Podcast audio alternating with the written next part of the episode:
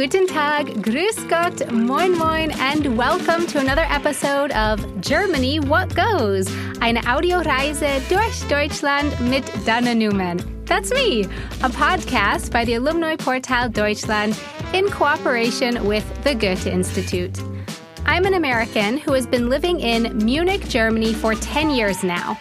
Join me on this podcast journey through Germany, where we bring you a little bit closer to your favorite German cities, giving you the inside scoop on some people, places, and cultural connections in the city, many of which you might not have ever heard of before.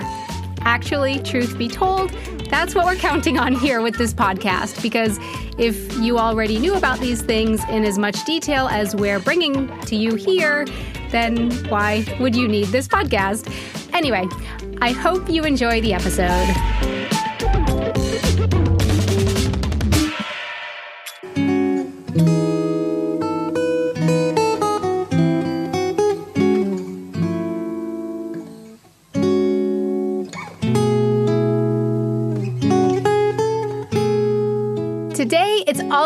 Him, or rather, his hometown. That was Ludwig van Beethoven, Symphony Number no. 9, the fourth movement, the anthem of Europe.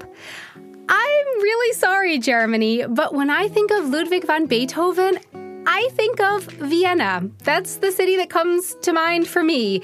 But he was not born in Vienna, but rather Bonn, in Western Germany, which is exactly where we are today.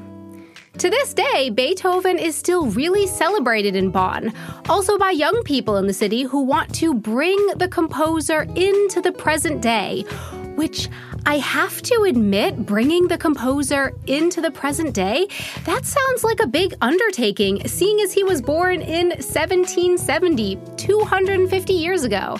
Mitya Hara went to Bonn to get the scoop. Hi, Mitya. Hi. Okay, I'm super curious. What do they have in mind in Bonn? Are we talking Beethoven remixes here, or what's the plan? Nein, nicht wirklich. Ähm, Mirko Kaps, äh, der hatte eine andere Idee. Der ist Anfang 50, arbeitet eigentlich in der äh, Logistikbranche und der hatte einfach mal den Gedanken, lass Beethoven doch einfach mal zum Blogger werden. Und ähm, also er schreibt einen Online-Blog aus der Sicht von Beethoven, um zu zeigen, was Beethoven eigentlich so für ein Typ war. So Beethoven has jumped on the blogger train. You said his personality should shine through in the blog. What kind of a personality did he have? Also man kann sagen, dass er so eine Art Freigeist war, ein Weltbürger, aber auch ein bisschen so ein Lokalpatriot. Also das äh, steht zumindest so in seinem Blog. Ähm, Beethoven besucht dann also in diesem Blog verschiedene Orte im heutigen Bonn und erlebt das dann so aus seiner Sicht, aus seiner Wahrnehmung. Und damit will Mirko Kaps halt besonders jungen Leuten zeigen, dass Beethoven nicht ganz so verstaubt ist, wie so sein heutiges Image ist und wie viele vielleicht von ihm denken. Ich hatte mir halt überlegt, und da kamen auch meine Kinder drauf, hey Papa, der könnte doch auch im Hier und Heute leben und wie würde das denn eigentlich aussehen? Wie werden der eigentlich drauf? Und da haben wir halt gesagt, naja, wir machen das halt einfach so, als wenn wir jetzt Beethoven wären, in Anführungsstrichen. Wir können nicht komponieren, aber das ganze Lebensgefühl gibt's ja trotzdem. Ja, und dieser Mirko, der hat auch einen eigenen Laden und äh, in diesem Laden, aber auch auf seiner Homepage gibt's dann Bilder, Tassen, T-Shirts, auf denen Beethoven so in den unterschiedlichsten Formen illustriert ist, drauf gedruckt ist und so weiter. Aber eben auch sowas wie wie Bonbons, also echte Bönsche Kamelle, wie man so schön sagt. I would love to ask you, Kamelle, is that is that um I think I've heard that in in the Cologne area. So, but I think not here in Bavaria, right? Ja, das ist richtig. Ähm, das, diese Kamelle ist halt aus der rheinischen Karnevalskultur. Und ja, Karneval feiert man halt auch in Bonn und daher Bönsche Kamelle. ja, und auf diesen Drucken, auf diesen Bildern wird Beethoven dann meistens mit Sonnenbrille dargestellt, manchmal auch mit Kopfhörern, also alles ein bisschen moderner. Und ähm, was aber auf dem Blog und auch im Shop eine Riesenrolle auch spielt, äh, Kirschblüten. Kirschblüten. Oh, cherry blossoms. When I think of cherry blossoms, the first thing that comes to my mind is Japan, not Bonn. Ja, da denkt man natürlich erstmal sofort dran an Japan, wenn man Kirschblüten hört. Äh, in Bonn gibt's die aber auch tatsächlich. Und zwar findet man die da in der Altstadt in der Heerstraße. Entlang der Straße stehen halt super viele Kirschbäume rechts und links. Und äh, ja, kannst du dir mal auf äh, Instagram anschauen. Okay, let me check Instagram here. Let me have a look. Um, okay, so I went to the hashtag Kirschblütenbonn on Instagram and Wow. Yeah. So, like you said, the cherry blossoms are blooming all up and down the street in these photos. Beautiful, bright pink petals, the, the charming architecture of the buildings, the cobblestone street. I love cobblestone streets. There are also a few photos from above where you can look down kind of on. Like you can see the cherry blossoms blooming down in the street below. Really colorful, really feels like spring. Ja, auf jeden Fall. Das ist äh, Wahnsinn, wenn man sich da durchscrollt, beziehungsweise sich die Fotos mal anschaut. Alles super schön, super bunt und ja, du hast es ja gesagt, auch aus total vielen Blickwinkeln fotografiert, ganz viele Perspektiven.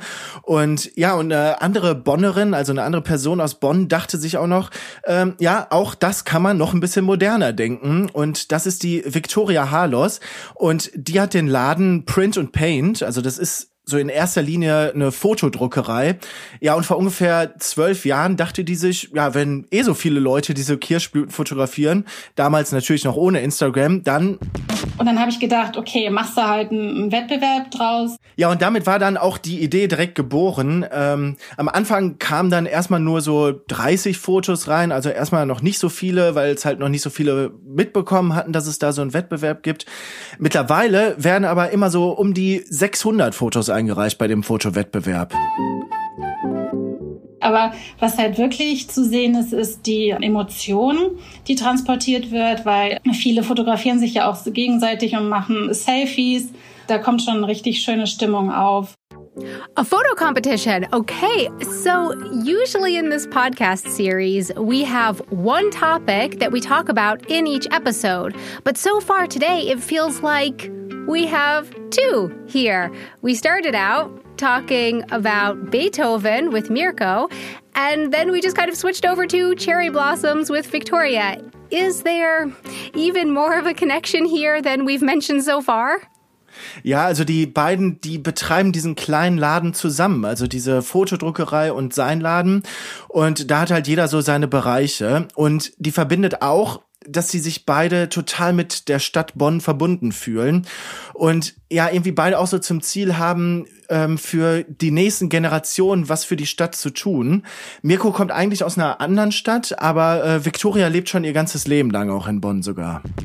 Also ich bin hier geboren, ich bin hier aufgewachsen, mein Vater ist hier geboren, mein Großvater ist hier geboren, also ich bin hier halt verwurzelt. du bist ein Bönsches Mädchen. Ich bin ein Bönsche Mädchen, genau. ja genau. Can you repeat that? What what was that? Ein ja, äh, das bedeutet sowas wie äh, Bonner Mädchen, also kleines Mädchen und halt dialektbedingt sagte er dann halt äh, Bönsche Mädchen, genau. So wie man halt im Rheinland spricht, genau. So that's someone ja. born and raised in Bonn.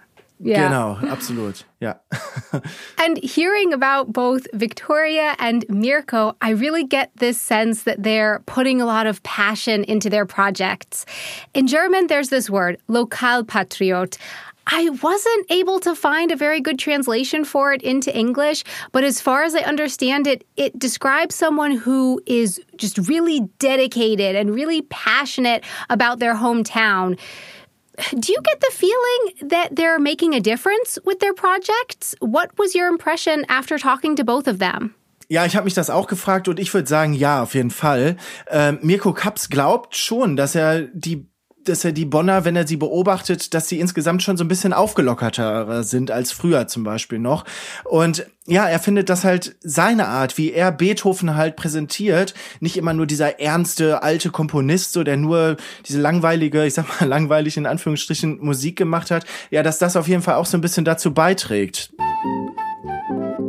Das ist ja letztendlich auch unser Ziel, dass man eine Klientel erreicht, die einfach nicht sehr traditionell und äh, klassikorientiert ist, sondern einfach auch mit dem, was man in Bonn hat, ähm, gut und positiv umgehen kann. Und da gehört halt auch ein Beethoven dazu, der einfach ein bisschen lässiger ist. Und Ja, die beiden stecken echt super viel Herzblut in ihre Arbeiten.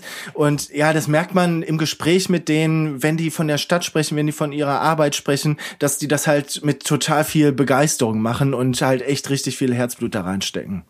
Thank you so much, Micha Hara, and a big thanks to Mirko Kaps and Victoria Harlos for joining us in today's episode. Ludwig van B is the name of Mirko's blog, and Kirschblüte Bonn, Victoria's Instagram page.